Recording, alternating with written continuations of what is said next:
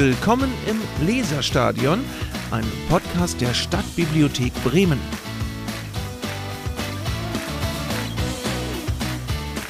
Hallo und herzlich willkommen im Leserstadion. Wir freuen uns, dass ihr wieder dabei seid. Ich bin Finja. Und ich bin Jörg, ich bin auch da. Herzlich willkommen. Hi Finja, geht's dir gut? Ja, mir geht's gut. Geht's dir gut? Ja, Sehr auf schön. jeden Fall. Ähm, Finja, du hast es auch mitbekommen. Ähm, ganz kürzlich vor ein paar Wochen ähm, hat es einen Film gegeben, einen YouTube-Clip äh, vom DBV, vom Deutschen Bibliotheksverband. Oder genauer gesagt vom Landesverband Baden-Württemberg im Deutschen Bibliotheksverband, der für viel Erheiterung im, in der Bibliothekswelt gesorgt hat, der sogenannte DBV-Meisterkurs. Du hast den auch gesehen, oder? Ich habe den auch gesehen, ich habe den auch weitergeleitet und auch Leute außerhalb des Bibliothekskreises fanden den lustig. Sehr gut. Und in dem Clip geht es ja, so kann man das sagen, um Stereotype in der Arbeit der Bibliotheken, in der Arbeit der BibliothekarInnen. Genau. Ähm, genau, ist ein guter Clip, haben wir auch in den Shownotes auf jeden Fall, so viel können wir schon sagen. Da kann man, jeder, der ihn noch nicht kennt oder nochmal sehen möchte, findet ihn da. Ähm, und den Clip nehmen wir so ein bisschen zum Anlass für die heutige Folge und sprechen über das Thema Stereotype, über die Bibliothek oder über die Arbeit in Bibliothek. Und so ein bisschen die Erwartungen an Bibliotheken und BibliothekarInnen. Ja, ganz genau. Ja, genau. Wir fangen an mit äh, einem Gespräch unserer zwei Kolleginnen, äh, der Library Bee oder der Stabine oder Annemarie äh, und Feli. Genau, die beiden, die sprechen so ein bisschen über das Thema, über Stereotype und so ein bisschen die Erwartungen an Bibliotheken. Danach habe ich mich ein bisschen mit Kollegen unterhalten, die queer eingestiegen sind äh, und einmal rund gefragt, wie das denn ist, in der Bibliothek zu arbeiten, gerade wenn man eine nicht bibliotheksspezifische Ausbildung oder ein nicht bibliotheksspezifisches Studium gemacht hat. Ja, Dann haben wir wie immer ein paar Veranstaltungstipps für den kommenden Monat dabei und Außerdem hat Annemarie noch einen tollen Beitrag geliefert. Sie hat sich nämlich mit zwei Menschen zusammengesetzt, die in einer unserer unterrepräsentiertesten Gruppen dazugehören. Männer zwischen 30 und 50. ich dachte schon, was kommt jetzt? Okay, aber ja, stimmt. Genau, und die haben sich über die Bibliothek unterhalten und wie die sich das vorstellen, beziehungsweise wie sie es anders gestalten würden. Freuen wir uns drauf, dass ihr wieder zuhört und dann legen wir auch gleich los, ne? Genau, kann losgehen.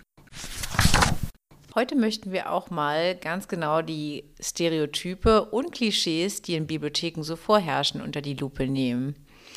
Wir hören ja später ein Interview darüber, ähm, dass hier tatsächlich nicht nur Bibliothekarinnen arbeiten.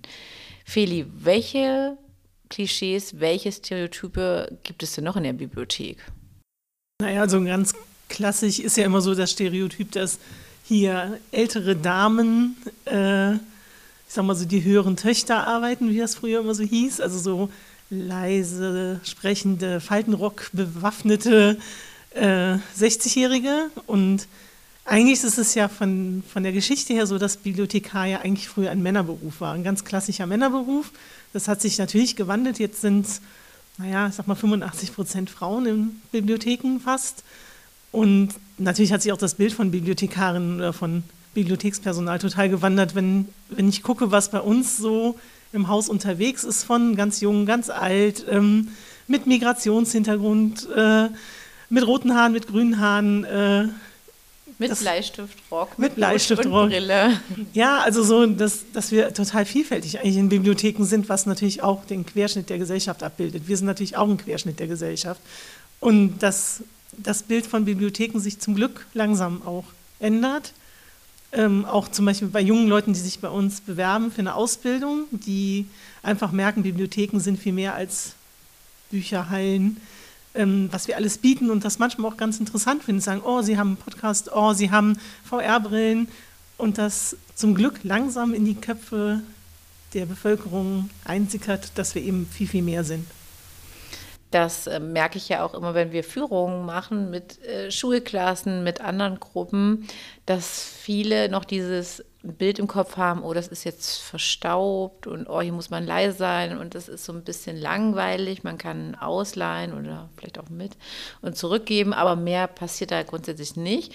Und dann sind sie eigentlich so richtig ähm, überrascht und verwundert, was sich da alles eröffnet für eine Welt. So eine, ich sag mal, es ist ja schon, ähm, man kann sagen, ein bisschen grenzenlose Fantasie hier. Ja, also ich denke, gerade bei so jungen Leuten sehen wir das, obwohl das ja eigentlich keine neue Innovat also eine innovative Technik ist. Sie sagen, wow, ihr habt ja einen Konsolenraum, voll geil oder cool, man kann hier VR ausprobieren oder unsere Tech-Tool-Wand. Das erwarten Jugendliche hier gar nicht. Und wenn dann auch, ich sag mal, relativ junge Leute sie führen, die auch so vielleicht nicht dem Klischee entsprechen, so von dem, was man so an Bibliothekspersonal sich so vorstellt, ist das ja auch ganz schön. Also einfach so, aha, hier arbeiten auch Leute wie ich, junge Leute oder ähm, halt irgendwie Manga-Girls oder, weiß ich nicht, Computer-Nerds oder Leute, die gerne Rollenspiele machen oder sich äh, im Fantasy-Bereich tummeln. So. Also wir haben ja alles Mögliche hier. Und deswegen ist das vielleicht auch für manche nochmal so ein Aha-Erlebnis, was ich ganz schön finde. Ja, auf jeden Fall. Und dass man diese Sachen hier auch wirklich ausprobieren kann. Ich meine, dass es solche Dinge gibt, wissen die meisten Jugendlichen. Aber wo hat man schon mal die Möglichkeit, es auch wirklich auszuprobieren? Sage ich mal, zum Beispiel Tech-Tool. Wir haben natürlich auch noch andere Stereotypen in der Bibliothek. Äh, sie verschwinden nach und nach tatsächlich, aber ein paar sind noch da.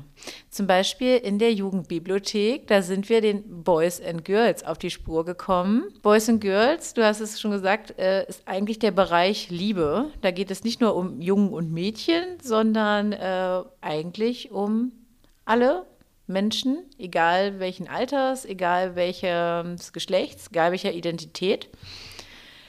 Ähm, warum halten wir daran fest? Ja, also wir haben diesen IK schon relativ lange. Ist ja auch ein IK, den wir uns nicht ausgedacht haben, sondern der von der, unserer Einkaufszentrale kommt.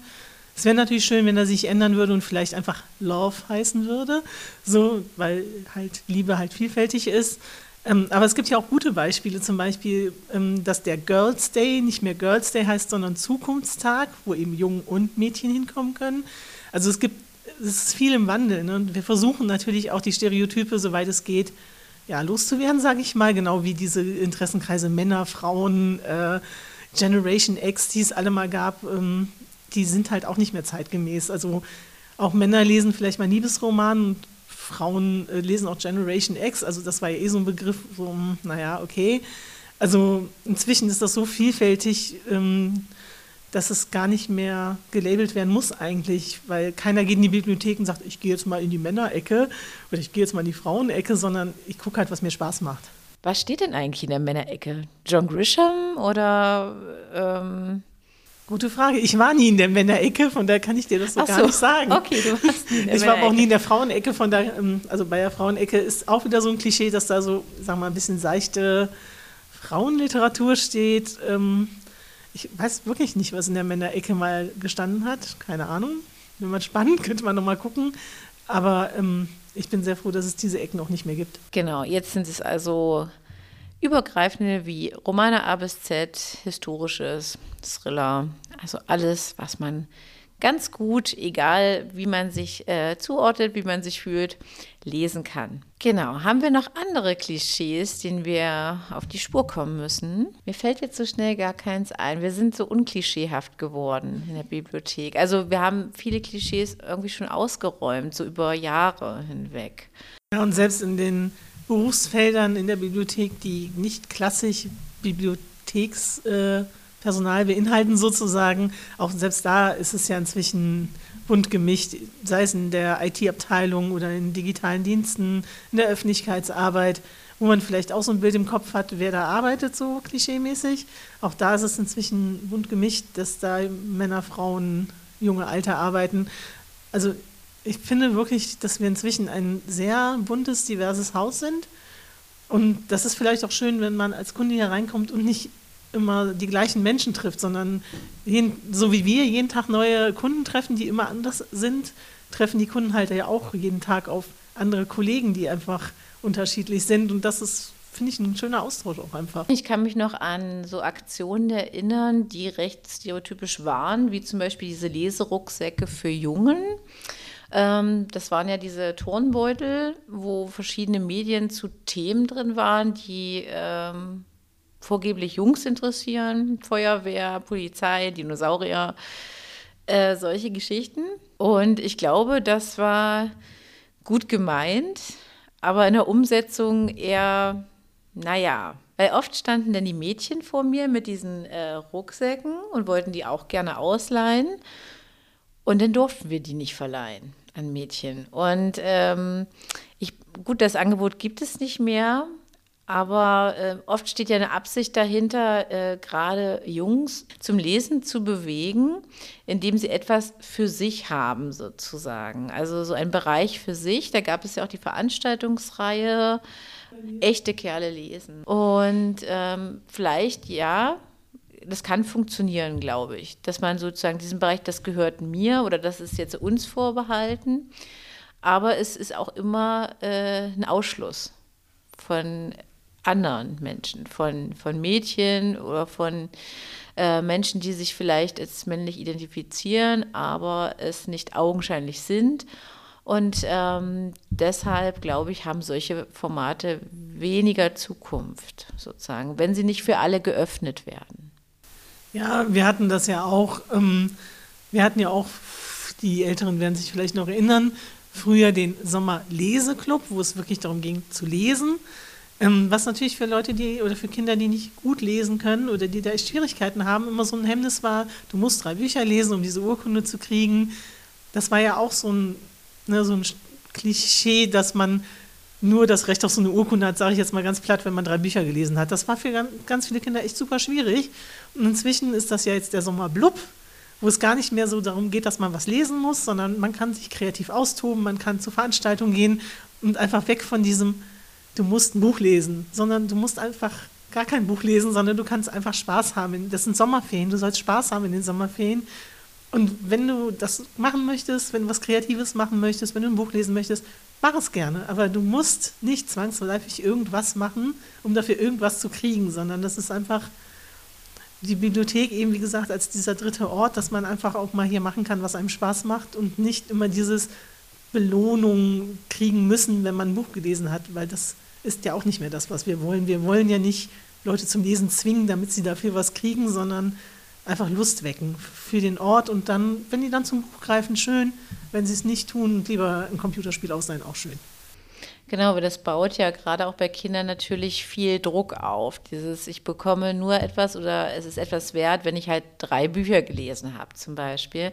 Und da finde ich die äh, Methode, die jetzt angewandt wird, macht einfach, was euch Spaß macht, ob ihr jetzt ein Buch lest, ob ihr ein Spiel spielt ähm, ob ihr euch einen Film anguckt, es ist alles völlig in Ordnung und richtig, wie es ist. Und ich denke, damit sind wir auch auf dem richtigen Weg, ähm, viel mehr Kinder und Jugendliche auch anzusprechen.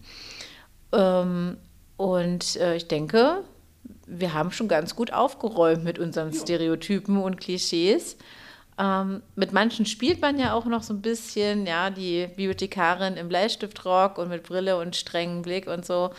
Das mag für viele auch vielleicht noch ganz anreizend sein. Ähm, aber so sind wir ein Ort für alle geworden. Im nächsten Beitrag, Finja, hast du dich mit den Leuten bei uns im Kollegium unterhalten, die keine ausgebildeten Menschen in, für Bibliotheken sind, sondern die den Quereinstieg in die Arbeitswelt Bibliothek gefunden haben. Und ähm, den hören wir uns jetzt an. Es war gut, oder? War richtig super. Okay, wir freuen uns. Stell dich bitte einmal kurz vor. Hallo, ich bin Anja. Ich arbeite im Lektorat für Natur und Gesellschaft. Bin da zuständig für die Fächer Medizin, Mathematik, EDV, Technik und Volkskunde. Außerdem sorge ich noch für den Bestandsaufbau in der Online und bin immer einen Tag in der Bibliothek an der Infothek. Ja, hallo, ich bin Martin und ich leite die Stadtteilbibliothek in Fegesack. Hallo, ich bin Nadine und arbeite im Serviceteam in der Zentralbibliothek.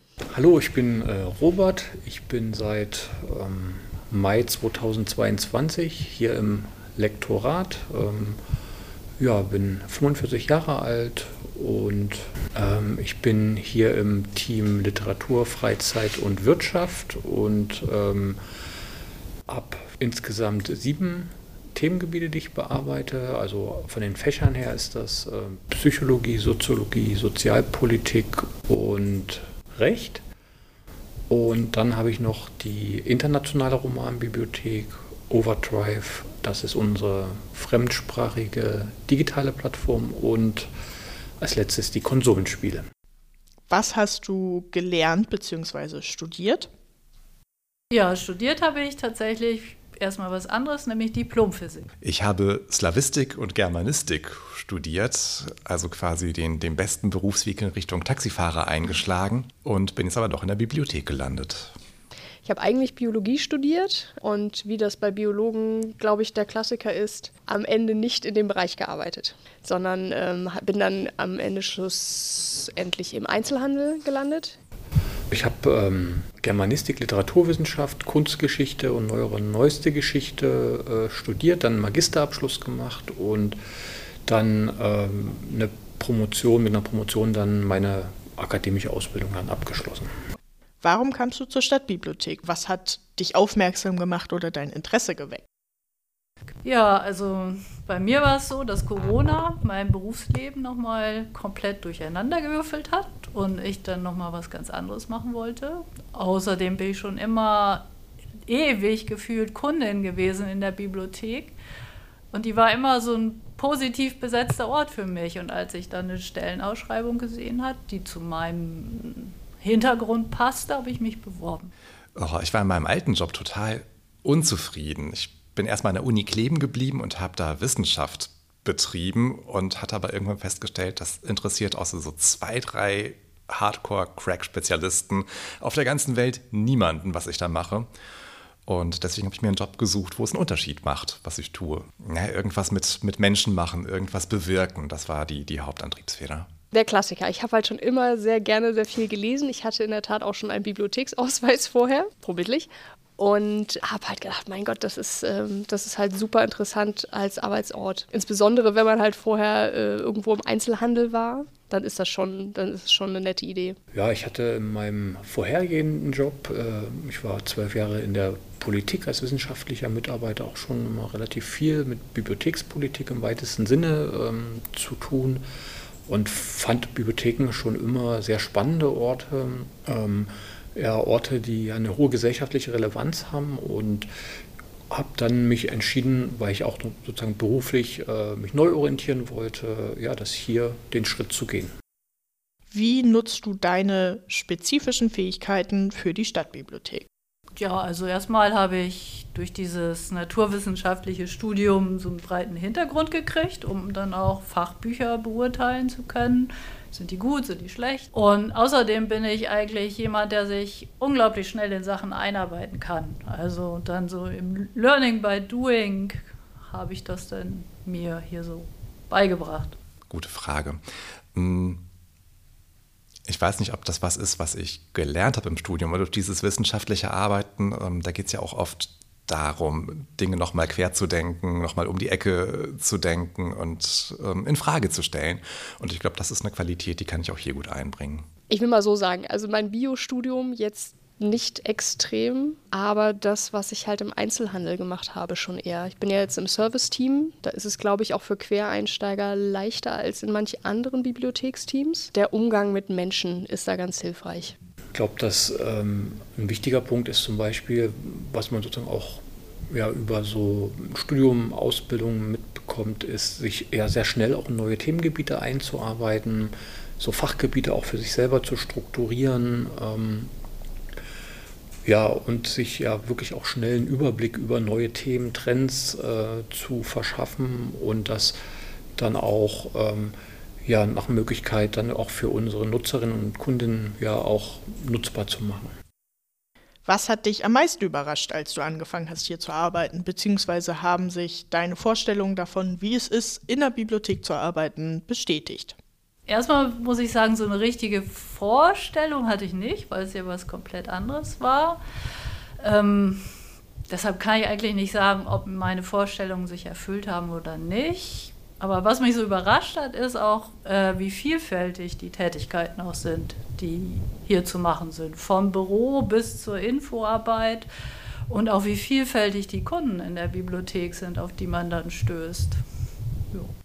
Die, die erste blöde Frage, die ich mir geleistet habe, das ist die blöde Frage, die, glaube ich, wir alle immer wieder bekommen. Was macht ihr denn am Mittwoch, wenn geschlossen ist? Habt ihr da alle frei? Und nein, natürlich nicht. Da passiert ganz viel hinter den Kulissen, was man nur vielleicht auf den ersten Blick nicht sieht. Ich glaube, am meisten überrascht hat mich, wie viel im Hintergrund gemacht wird. Es ist, glaube ich, eigentlich in jedem Unternehmen wahrscheinlich so, aber so der Weg, bis ein Buch am Ende dann im Regal zum Ausleihen steht, ist dann deutlich komplexer, als ich ursprünglich mal dachte. Ja, schon die Vielfalt der Aufgaben, die man hier hat. Ich sag mal, als Kundin oder als Nutzerin sieht man ja oft nur die Kollegin äh, sozusagen, die vor den Kulissen arbeiten und wenn man dann hinter den Kulissen mal guckt, also wie vielfältig die Aufgaben auch sind, die wir hier im Team haben, aber auch insgesamt, also wie die Bibliothek es ja auch schafft, ähm, ja, äh, Netzwerke zu bauen, äh, vielfältigste Veranstaltungen, äh, wir haben ja jetzt zum Beispiel in der internationalen Romanbibliothek, äh, bieten wir unseren Kunden 21 Sprachen an und da stellt sich natürlich immer auch die Frage, wie erreichen wir Zielgruppen, äh, zum Beispiel, ich sag mal, wir haben zum Beispiel Türkisch, Spanisch, Französisch, Japanisch, chinesische ähm, Medienangebote und da finde ich total spannend zu gucken, wie kann man auch als Bibliothek äh, da Netzwerke bilden, Community Building betreiben und äh, die Angebote gut zu vernetzen, auch in der Stadtgesellschaft. Und jetzt kommen auch schon die Veranstaltungstipps. Sagt Ihnen vielleicht das Linienspiel was? Oder der Strippenzieher? Oder haben Sie schon mal die Pipeline gemacht? Also ich jetzt persönlich nicht, Annemarie, aber was ist das denn Spannendes? Diese drei Sachen gehören zu den Change Writers Methoden. Wir werden im kommenden Juni und auch ähm, in weiteren Monaten in diesem Jahr äh, Schnupperworkshops anbieten hier in der äh, Zentralbibliothek. Dort können Lehrerinnen, Pädagoginnen, Menschen, die mit äh, Gruppen arbeiten, mit Klassenverbänden arbeiten, sich die Change Writers Methoden ähm, anschauen, selber ausprobieren, Kontakte knüpfen und vielleicht ähm, auch Kontakt aufnehmen zu den Change Writers, um gemeinsam ein tolles Projekt zu starten. Und was sind die Change Writers? Kannst du uns da nochmal ein, zwei Sätze zu sagen? Die Change Writers ähm, haben, oder beziehungsweise es wurde, ist eine Methode, um eine bessere Verbindung, eine bessere Beziehung zu SchülerInnen aufzubauen. Äh, möglicherweise auch zu Menschen, die schon so ein bisschen den Kontakt verloren haben zur Schule, äh, zur, zur Bildung, auch ein bisschen zur Gruppe äh, und vielleicht auch zu sich selbst. Das sind sehr niedrigschwellige Methoden, ähm, die eigentlich bei allen Menschen angewendet werden können und äh, mit großem Effekt tatsächlich. Also das klingt nach einem sehr spannenden Angebot und ich hoffe, dass sich viele Leute melden und das einfach mal ausprobieren als neues Angebot. Ja, das hoffen wir auch. Die Termine gibt es auch bald auf der Website und dann freuen wir uns über ganz viele Anmeldungen. Dann haben wir jetzt noch ein paar tolle Veranstaltungstipps für euch. Erstmal sind natürlich die Osterferien. Währenddessen haben wir auch ganz viele Osteraktionen für euch in den Zweigstullen und auch in der ZB. Unter anderem euer schönstes Osterei, wobei man ein fantastisches Osterei malen kann in der Zentralbibliothek am 6.4. um 16 Uhr in der Kinderbibliothek. Äh, wer da gewinnt, der bekommt dann auch einen kleinen Preis. In der Zweigstelle in Fegesack, die widmen sich dem Frühling auf jeden Fall im April. Es gibt zwei mehr oder weniger Gartenveranstaltungen. Eine ist am 18. April von 16.30 Uhr bis 18 Uhr die offene Gartengruppe Bremen Nord. Das ist in Kooperation mit der Volkshochschule Bremen Nord und dem BUND. Ähm, die treffen sich sowieso jeden ersten und dritten Dienstag im Monat im Fegesacker Bibliotheksgarten. Am 18.04. wird es wieder sein, weil in den Ferien wird es leider nicht stattfinden, aber am Dienstag, 18.04. ist es dann wieder soweit. Da muss man sich nicht anmelden, da kann man einfach dazukommen. Und dann gibt es am 27. April, auch im Fegesacker Bibliotheksgarten von 16 bis 17.30 Uhr, eine kleine Entdeckung durch den Frühling. Da wird einfach das entdeckt, was es zu der Zeit dann schon so geben wird. Außerdem ist auch im April der UNESCO-Welttag der englischen Sprache. Die ganzen Aktionen finden am Montag, dem 24. April statt. Unter anderem gibt es eine Aktion, die heißt Let's Speak English, bei der alle sich auf der Aktionsfläche in der Zentralbibliothek treffen von 14 bis 16.30 Uhr. Und da kann man eine Menge an Aktivitäten machen für Kinder und für Erwachsene und auch gemeinsame Spiele spielen. Danach, im Anschluss, gibt es dann eine kleine Filmvorführung in der Krimi-Bibliothek, The King's Speech mit Colin Firth und der hat, ich glaube, auch vier Oscars gewonnen.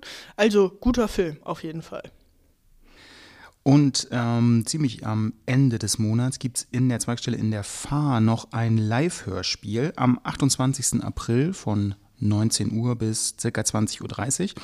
Das Live-Hörspiel heißt Wie weit so nah und dort begeben sich sechs ähm, Sprecherinnen und Sprecher auf eine Forschungsreise. Live vor Publikum mit Stimmen aus dem Off, musikalisch begleitet.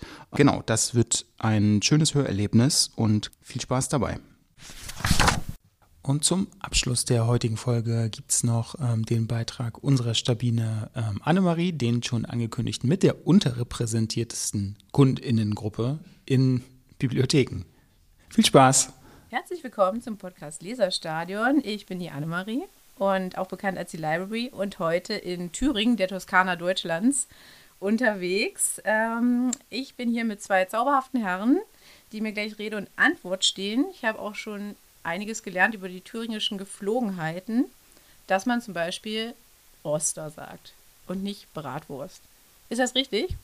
Habe ich das richtig gesagt? Ja, durchaus. Ich glaube, Bratwurst ist hier was anderes. Bratwurst ist äh, ja nochmal ein anderes, sehr, sehr leckeres Nahrungsmittel. okay, also ich merke schon, bevor ich mich super unbeliebt mache, ähm, Fangen wir lieber an. Wir reden heute über ein Thema, das äh, die Bibliothekswelt beschäftigt. Gerade die öffentlichen Bibliotheken finden das sehr interessant, nämlich statistisch gesehen gehen nur noch 32 bis 37 Prozent der Männer im Alter von 30 bis 50 Jahren vielleicht einmal im Jahr in die Bibliothek.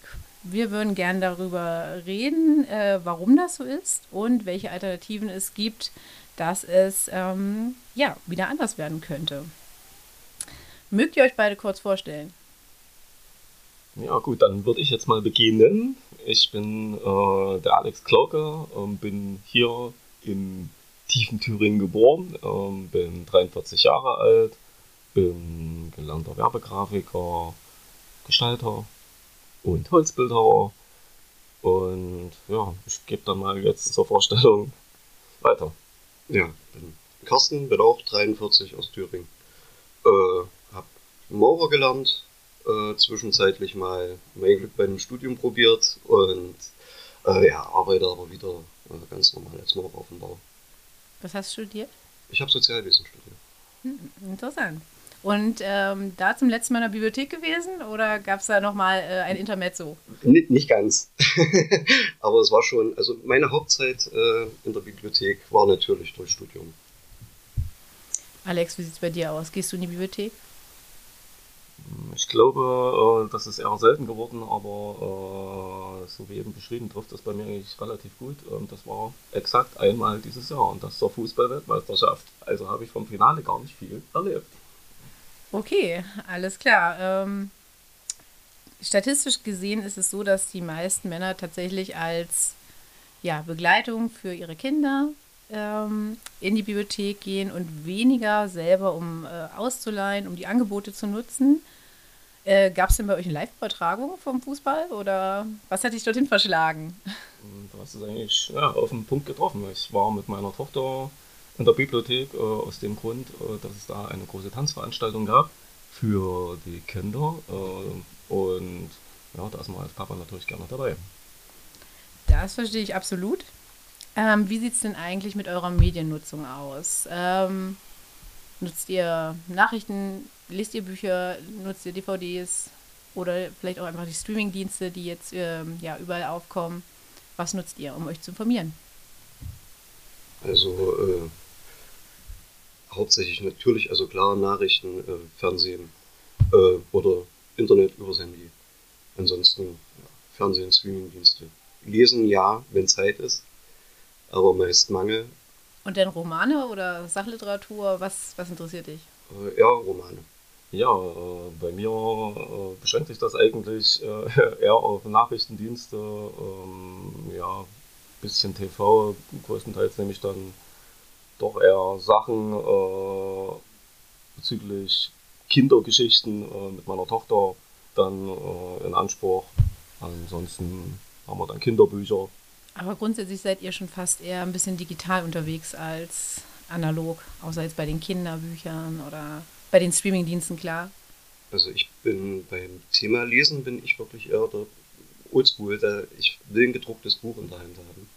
Ich bin kein, kein, kein äh, äh, äh, digitaler Leser, sage ich mal. Also man schaut so schon genügend auf Bildschirme. Da habe ich dann lieber einfach klassisch Papier Hand. Es ist ein schöneres Gefühl. Also finde ich, weil es ist äh, äh, schon die Haptik, man hat eine Seite in der Hand, man kann umblättern. Es ist nicht einfach, wie jeder andere irgendwo auf sein Smartphone zu gucken und ja, alle schon zur Genüge machen. So, wir haben jetzt schon erfahren, ähm, was ihr beruflich macht und auch, ähm, wie ihr Medien nutzt. Was macht ihr denn gerne in eurer Freizeit? Also, wenn ihr quasi von der Arbeit kommt und keine sonstigen Verpflichtungen habt. Tja, ohne sonstige Verpflichtungen, ähm, da lassen wir jetzt mal das Kind raus, ähm, bin ich gerne draußen. Also ich nutze gerne die Zeit im Garten, ähm, gehe gerne spazieren, fotografieren und äh, versuche mich eigentlich so wenig wie es geht in den vier Wänden aufzuhalten. Thema Garten, natürlich. Macht ja auch Spaß, draußen zu sein. Und man hat noch was davon, wenn man ernten kann. Äh, ich habe eine kleine Werkstatt, ich arbeite gerne mit Holz. Hauptsache nicht immer nur dasselbe machen. Okay, also das klingt ja alles schon ziemlich kreativ und auch nachhaltig. Da freut sich die Library ganz besonders.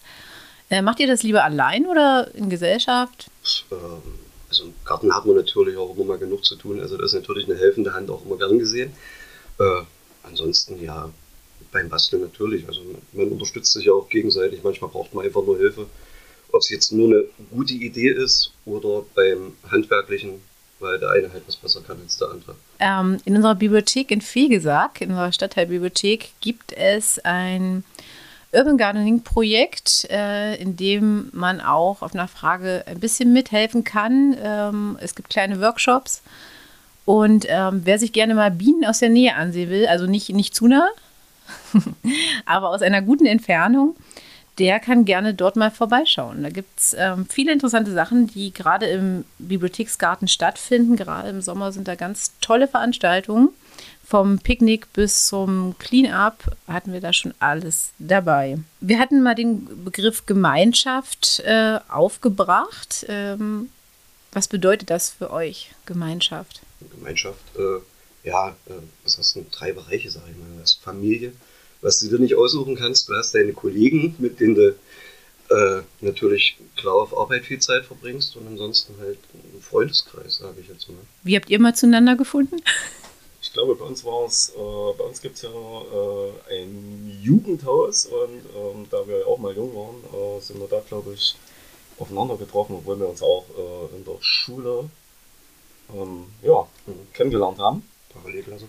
Und ja, ich muss da sagen, äh, gab es bei uns eigentlich noch ein sehr großes, breit gefächertes Freizeitangebot, ähm, wo man sich da so oder so irgendwann hier äh, in der Millionenmetropole Hermsdorf über den Weg gelaufen wäre. Ähm, ja, also zum Thema Gemeinschaft äh, würde ich sagen, es ist erstmal das zu, Zusammensein, mit wem auch immer, egal alt und jung, Mann, Frau, ähm, es geht erstmal darum, dass man, dass man irgendwo in der Mitte findet äh, zum Zusammenleben, denke ich, über das Thema Gemeinschaft. Das hat eigentlich auch schon ganz gut beschrieben, was meine nächste Frage wäre. Das wäre der öffentliche Raum. Ähm, Alex, du hast es gut beschrieben mit dem äh, Jugendhaus. Äh, auch das zählt quasi als der öffentliche Raum. Ähm, so werden natürlich auch Bibliotheken gesehen als öffentlicher Ort, wo alle Menschen hinkommen können, ob äh, Mann, Frau, divers, egal welchem Alters, welcher Herkunft, welcher Orientierung. Es sind immer alle willkommen. Und natürlich, dass es ein niedrigschwelliges Angebot ist, wo es keine Bedingungen gibt, um mitzumachen, sage ich mal. Ähm, Beispiel ist natürlich immer, wenn man in ein Café geht, muss man etwas trinken oder was konsumieren, zumindest in Bibliotheken ist es die Möglichkeit, ähm, einen Ort zu nutzen, ohne dafür ähm, in einen Konsumzwang zu geraten. Und so wollen wir natürlich auch Bibliotheken in Zukunft gestalten als den dritten Ort neben ähm, dem Zuhause, dem, der Arbeitsstelle, sondern dass es auch nicht nur ein Ort wird, wo man ausleiht und Bücher oder Medien wieder zurückbringt, sondern in dem man gerne seine Zeit verbringt. Und ähm, meine ganz große Frage kommt jetzt gleich. Wie könnt ihr euch vorstellen, ähm, dass so etwas funktionieren könnte? Ich habe jetzt die, die ultimative Aufgabe für euch. Ihr stellt euch bitte einen Raum vor. Der Raum ist weiß. Er ist so groß, wie ihr ihn braucht. Und ihr, ihr gestaltet ihn so, dass ihr gerne dort eure Freizeit verbringt dass dort Angebote sind, äh, die euch Spaß machen, die ihr gerne in Gesellschaft macht, die ihr vielleicht auch gerne allein macht. Es ist alles möglich, es sind keine Grenzen gesetzt. Alles, ähm, was ihr auch bei Tageslicht äh, im öffentlichen Raum tun würdet, darf da jetzt auch geschehen. Ja, da würde ich mich jetzt gleich mal einbringen. Das ist genau mein Ding. Ähm, ja, Raum ohne Grenzen klingt erstmal super. Ähm, fange ich jetzt aber gleich erstmal mit Weiß an, mit einem weißen Raum. Das könnte man ja vielleicht auch äh, mit ein bisschen Farbe erfüllen. Ähm, grundsätzlich ähm, ist äh, ein Raum für mich erstmal, ähm, sollte er nicht zu klein sein, also erstmal so groß wie es geht. Ähm, vielleicht kann man sich das ja erstmal ein bisschen vorstellen wie einen großen Hof. Der muss keine Wände haben oder so wenig Wände wie möglich. Das haben ähm, Höfe oft an sich, dass die ganz wenig Wände haben. Richtig, richtig. Ja, ich höre mal den Raum. Ähm, ich würde mir das so vorstellen, äh, dass es erstmal ähm, für grundsätzlich für alle was ist, ähm, weil das ist ja in Bezug auf Bibliotheken äh, erstmal, ja, sollte es erstmal das Master Dinge sein, dass man versucht, Jung und Alt äh, zusammenzubringen. Und so sollte eigentlich auch das Angebot dort sein. Ich, würde ich wahrscheinlich auch den Raum einrichten. Ähm, grundsätzlich viel Grün. Ähm, müsste ich wahrscheinlich den Raum bewirtschaften mit viel Wasser.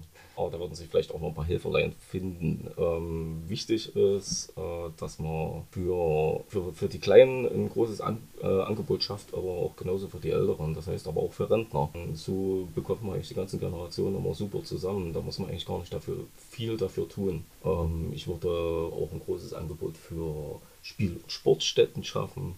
Ähm, ich würde ein großes Angebot für ähm, Medien schaffen, äh, wo man selber designen kann, wo man selber äh, irgendwas schaffen kann, wo man nicht immer die Sachen vorgefertigt an einem Ort hat, wo man einfach was präsentiert, wo man schon den Eindruck hat, hier kann ich selber schaffen, hier kann ich was machen. Wo man vielleicht auch einfach selber kreativ werden kann. Richtig, genau. Also, dass man nicht immer nur alle Produkte schön mundfein aus dem Regal nehmen möchte, sondern vielleicht auch einfach selber was produzieren. Egal ob jetzt Gärtnern Gemüse anbauen oder mal was basteln, sich mal selber einen Schrank bauen, ohne jetzt äh, zum schwedischen Möbelhaus mit vier Buchstaben zu fahren. Selbst den Raum auch freigestalten. Also wenn denn Wände da sind. Die, die, die Bratwurst möchte ja nicht nur jeder essen, die muss man auch mal selber grillen. Ich dachte, das heißt Roster hier. Ihr habt jetzt ganz viel davon gesprochen, den Raum kreativ zu gestalten und selbst zu gestalten. Ähm, Redet ihr davon, zum Beispiel Wände zu gestalten, die ja eigentlich gar nicht da sein sollen? Oder geht es einfach auch darum, zum Beispiel Workshops anzubieten, in denen man selber Dinge erschaffen kann? Äh, du hattest vorhin auch die Holzwerkstatt erwähnt, in die man vielleicht ähm, Do-it-yourself-Produkte herstellen könnte. Genau. Upcycling wäre vielleicht auch ein Stichwort dafür einfach nur äh, quasi die Möglichkeit zu schaffen, also mit über Maschinen, Geräte und jemanden, der Ahnung hat, äh, dass Leute auch einfach äh, keine Angst haben, einfach mal was zu probieren. So und einfach nur denken, kann ich nicht. Äh, einfach erstmal auch die Möglichkeit haben, da mit Anleitung einfach selbst sich mal auszuprobieren, was zu machen.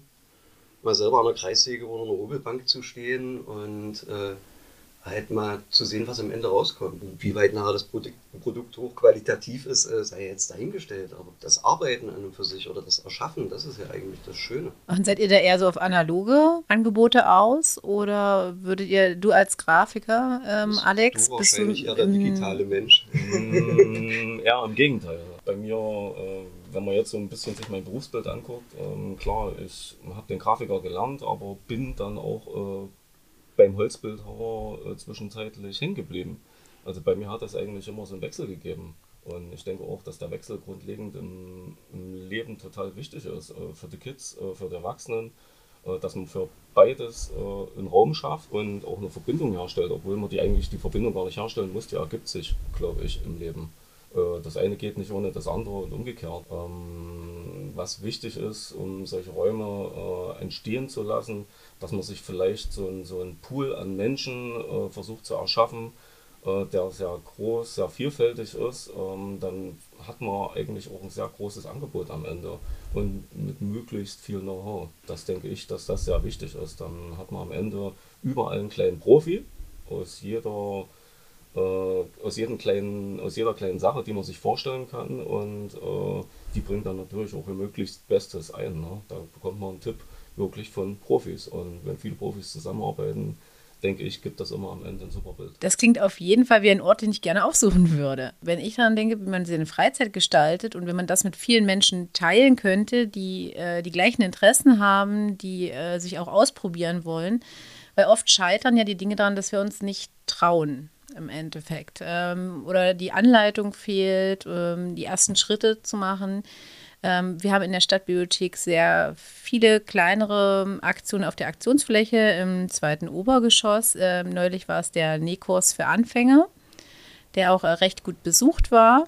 Und man hat halt gemerkt, äh, es ist ein bisschen Überwindung, auch was Neues auszuprobieren ähm, weil da natürlich auch oft die Angst hinter steckt, oh, ich könnte mich blamieren. Und ähm, da ist das natürlich total gut, wenn man merkt, oh, es geht anderen genauso wie mir. Und ich bin nicht allein. Ihr habt ähm, ein bisschen vorgegriffen, was eigentlich auch total richtig ist. Ähm, was wäre denn euer Tipp, damit man ähm, eure Zielgruppe, um die es ja im Endeffekt auch geht, ähm, erreicht? Eigentlich will man ja alle mit so einem Ort erreichen. Ich sag mal, wenn man eine Vielzahl von Angeboten hat, wo sich jeder auch ein Stück weit wiederfinden kann. Äh, ich denke, da macht, den, macht viel wahrscheinlich dann auch irgendwo Mundpropaganda.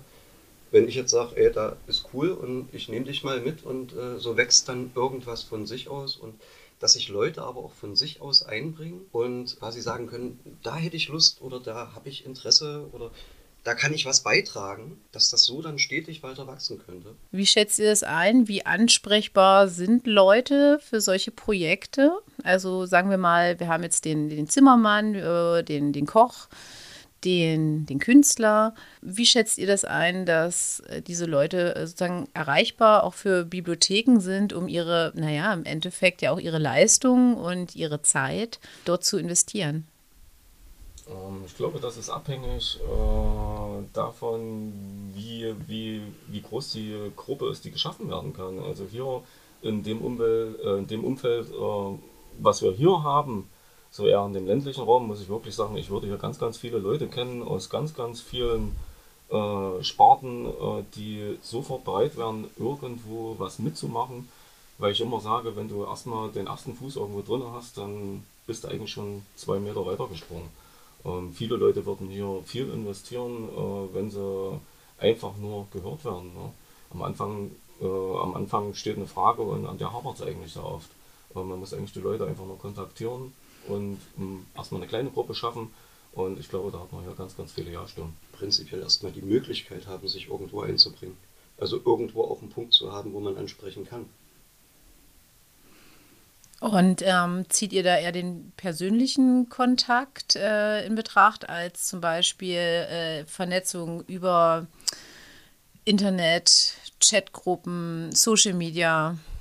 Also um, um Sachen publik zu machen. Also was man natürlich auch machen möchte, man möchte ja viele Menschen erreichen, wenn man sowas anbietet kommt man heutzutage an Social Media Auftritten eigentlich nicht vorbei. Aber persönlicher Kontakt ist natürlich immer das Schönste. Ich glaube auch. Ich glaube, der, der, persönliche Kontakt äh, hat sich bei mir eigentlich auch immer durchgesetzt. Und auch bei den Leuten, wo ich sage, da steht äh, auch viel Arbeits- und Schaffenskraft dahinter.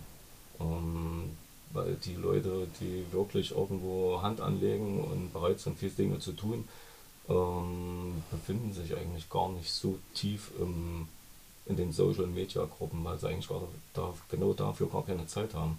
Weil sie meistens schon in den tagsüber in den Werkstätten sind, ähm, bis nachts da drinnen bleiben oder selbst schon an irgendwelchen Projekten arbeiten. deswegen trifft man die Leute meistens auch auf so einer Baustelle. Würdet ihr denn auch damit ähm, sagen wollen, damit schafft man im Endeffekt Gemeinschaft? Wir haben vorhin ja schon kurz darüber gesprochen, was Gemeinschaft bedeutet oder bedeuten könnte, auch Gemeinschaft im öffentlichen Raum. Wäre das so das Typische, was ihr euch vorstellt, wenn ihr von, also an Gemeinschaft denkt? Ich sage definitiv. Egal, was es war, was für Projekte irgendwo auch hier im Raum mal in der Vergangenheit waren, äh, wenn Leute sich selbst mit eingebracht haben, hatten die einen ganz anderen Bezug zu der Sache, mhm. als wenn das von irgendjemandem vorgefertigt wurde. Und dann sind die Leute wesentlich engagierter, wird auch äh, mehr geachtet, sage ich mal, mehr wertgeschätzt und denke ich, auch einfach gnädiger angenommen. Also ist das im Prinzip auch so gemeint, dass man äh, in Prozessen, wo zum Beispiel ähm, Räume für Bibliotheken in dem Fall gestaltet werden, wo Projekte für Bibliotheken gestaltet werden, äh, diese Menschen von Anfang an mit einbeziehen sollte. Für die es im Prinzip ja auch äh, geschaffen wird. Die Leute, für die es ja ist, wahrscheinlich einen anderen Blick darauf haben, als die Leute, die es dann äh, bewerkstelligen müssen, zumindest den Anfang sag ich mal. Man braucht einfach verschiedene, verschiedene Sicht, äh, äh, äh Blickwinkel. Grundlegend denke ich erstmal, äh, hast du da einen guten Anstoß gegeben, ähm, dass, äh, dass man Menschen, die, egal wie alt, egal was für ein Geschlecht, ähm, wenn die so eine Stätte äh, besuchen, dass sie halt nicht nur Besucher sind, dass sie sofort so eine Art Teilhaber werden.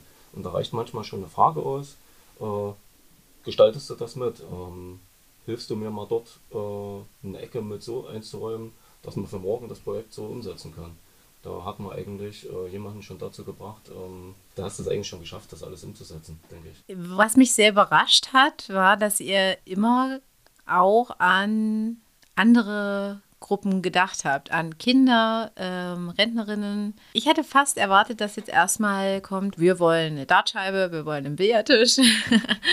und ähm, das hat mich echt positiv überrascht, dass ja doch schon so ein, ja, dieser Gemeinschaftsgedanke schon die ganze Zeit mitgeschwungen ist, ähm, ohne dass ich es in diese Richtung gelenkt hätte. Das finde ich spannend, hätte ich nicht erwartet. Aber ein Billardtisch ist trotzdem cool. Natürlich würde man jetzt äh, einen Raum konzipieren nur für äh, äh Leute, sage ich mal, in unserem Alter. Äh, was den Leuten Spaß macht, grenzt man ja alle anderen aus und so schafft man keine Gemeinschaft. Richtig, bin immer wieder überrascht von äh, der hohen Diplomatie hier am Küchentisch. Bei uns gab es so viele, so viele Tage, wo wir uns eigentlich hier geärgert haben, dass die Dinge, die wir eigentlich über Jahre hier hatten, als Kinder, als Jugendliche, dass die dann irgendwann weggebrochen sind. Mhm. Und wie kriegst du das wieder hin? Ich sag, bei uns war es ein Sportverein, ein Basketball, äh, Basketballverein bei mir. Äh, Bei mir im Jugendhaus. Hier ist Jugendhaus mit der Musik. Mit, ja. Wie kriegst du das wieder hin? Einige Bibliotheken, ähm, auch die Bremer Bibliotheken, haben teilweise Freiflächen bzw. Gartenflächen. Hast du da eine Idee zu? Also ich glaube, das ist ja dann jetzt auch ein bisschen, muss man das schon ein bisschen räumlich einschränken, ähm, aber mir würden da tausend Sachen einfallen. Ich sag, es gibt so viele kleine, kleine Bewegungsspiele, die die jeden Spaß machen, jeden. Und du kannst die Leute dafür begeistern. Und jeder hat sofort eine Idee, wie man die wieder verbessern kann. Wie man am nächsten Tag äh, noch ein paar Leute mehr dazu bekommen kann. Und so wie ich das ja kenne, bei mir ist das immer so ein Familiending. Egal, ob das jetzt bei mir zu Hause ist, äh, wenn das die Kleine mitspielt, spielt es am Ende die Oma mit. Da spielt der Opa mit. Und genauso ist das dann äh, in, in solchen Räumen auch. Deswegen würde ich mir das halt auch so vorstellen, dass ganz, ganz viele Leute verschiedener Altersklassen an einem Ort sind. Da finden sich äh, immer super Beispiele, um, um, um sich sportlich zu betätigen, geistig zu betätigen, dass alles so ein bisschen eine Symbiose ist äh, zwischen den Sportarten, zwischen, zwischen dem Alter, zwischen den Geschlechtern und du hast immer das größte Ergebnis, was man eigentlich haben kann. Man sagt ja auch, äh, dass gerade wenn der Körper gesund ist, auch der Geist natürlich mitwächst und äh, gerade bei Sport werden viele wichtige Werte vermittelt. Fändest du es wichtig, dass es auch da eine professionelle Anleitung gibt? Oder würdest du sagen, es gibt auch bestimmte Dinge, die sich ähm, aus der ähm, Dynamik einer Gruppe zum Beispiel heraus entwickeln könnten? Wenn wir jetzt sagen, wir haben mal eine Gruppe von fünf Leuten, Alter ist erstmal egal, bräuchten die unbedingt Anleitung oder meinst du, sie könnten mit äh, bestimmten Gegebenheiten, die dann dort sind, ähm, auch selbst etwas entwickeln? Ich denke schon, dass, äh, dass das äh, rein aus der Dynamik erstmal möglich ist und dass es eigentlich so entstehen sollte. Ähm, was dann später daraus wird, äh, das äh, ist dann meistens der Wettkampf, der meistens auch von äh, alleine entsteht, einfach dieser, dieser Wettkampfgedanke. Und spätestens da machen sich die Leute eigentlich um ihre eigene Professionalität dann ihre eigenen Gedanken und suchen sich dann Hilfe. Dann findet man wieder genau da irgendwo den Profi, der sich irgendwo selber einbringt und sagt, pass auf, die fünf Leute unterstütze ich, mache ich. Weil dann fahren wir nächstes Wochenende dahin egal ob das ein Spaßwettbewerb ist, der dann vielleicht später professioneller wird, der dann vielleicht in irgendwo in einen Vereinsbetrieb übergeht oder wo auch immer hin. Aber äh, grundsätzlich äh, ist eigentlich der Eigendynamik Gold wert. Und ich sage mal, wenn du, äh, wenn du irgendwo die Möglichkeit hast, dich äh, sportlich zu betätigen, sei mal gerade jetzt im Bereich der Kinder oder irgendwas, äh, du kannst für irgendeinen Sport, ob das Volleyball, Basketball, was auch immer ist, äh, kein Interesse entwickeln, wenn du es nicht spielst. Richtig brauchst den Raum, wo du dich ausprobieren kannst und wer ein starkes Interesse dran hat, der sucht sich dann im Zweifelsfall wahrscheinlich dann auch einen Verein, mhm. äh, wo das dann intensiver natürlich stattfindet. Aber um Interesse zu wecken, äh, braucht man einfach erstmal Räume. Das klingt auch nach äh, guten Möglichkeiten für Kooperation, zum Beispiel zwischen Bibliotheken und ähm, Vereinen. Richtig. Die dadurch entstehen könnten mit anderen Institutionen, ähm, egal ob das ähm, ökologische Vereine sind, ob das Sportvereine sind, ähm, ob das Ateliers sind, weil im Prinzip kann man sich dann gegenseitig mittragen. Und äh, ich glaube, das ist viel wert. Möchtet ihr, habt ihr noch Anmerkungen zu eurem Raum? Habt ihr noch Ideen? Möchtet ihr noch gerne mir etwas mitteilen? Möchtet ihr unseren Hörerinnen gerne noch etwas aus dem schönen Thüringen mitgeben? Ähm, ich würde gerne mal was aus äh, äh, deiner kleinen äh, Bibliotheksblase hören. Wie, wie sieht es denn bei dir aus? Wie sind denn so deine Vorstellungen, Dinge zu ändern und zu verbessern? Wie sieht denn dein Raum aus? Oh, wie mein Raum aussieht. Also mein Raum ist, wie ihr es auch schon gesagt habt, unheimlich grün. Es gibt äh, Urban Gardening Projekte. Ich wünsche mir schon ganz lange ähm, noch mehr Bienen für den Stadtbibliothekshonig. Das heißt, dass man auch zum Beispiel Kinder, natürlich auch wie Erwachsene, ähm, an den richtigen Umgang mit Tieren, mit Bienen im Speziellen heranführt, ähm, wie wichtig die für unsere Umwelt sind. Ich als Library habe natürlich immer meine Umweltthemen irgendwie so on top. Das heißt, ähm, dass viele Projekte mitmachen, dass äh, Foodsharing mit drin ist, dass Cleanups mit dabei sind. Also, dass man auch rausgeht aus der Bibliothek, aber trotzdem in dieser Gemeinschaft bleibt. Es gibt natürlich auch so unheimlich viele kleine Dinge, die man ähm, gut in kleineren Workshops so vermitteln kann. Egal, ob es das Kochen mit Resten ist das ist ein großer Schritt auch zur Selbstständigkeit und äh, dass Leute äh, Selbstermächtigung lernen.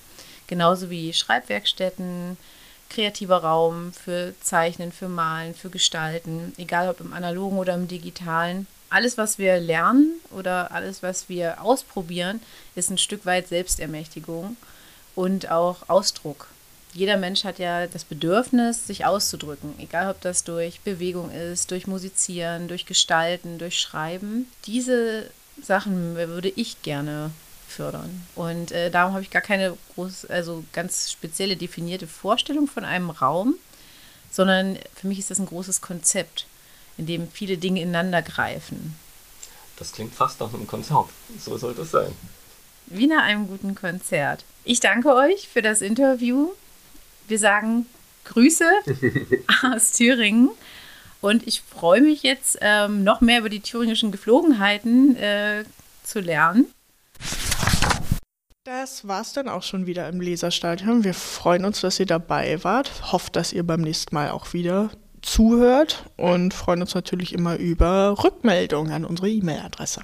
Genau, Informationen zur Sendung heute, Links und so weiter gibt es wie immer in den Shownotes. Und genau, bis im nächsten Monat. Tschüss. Ciao. Bis zum nächsten Mal im Leserstadion. Wir freuen uns über Lob und Kritik per E-Mail an podcast.stabi-hb.de.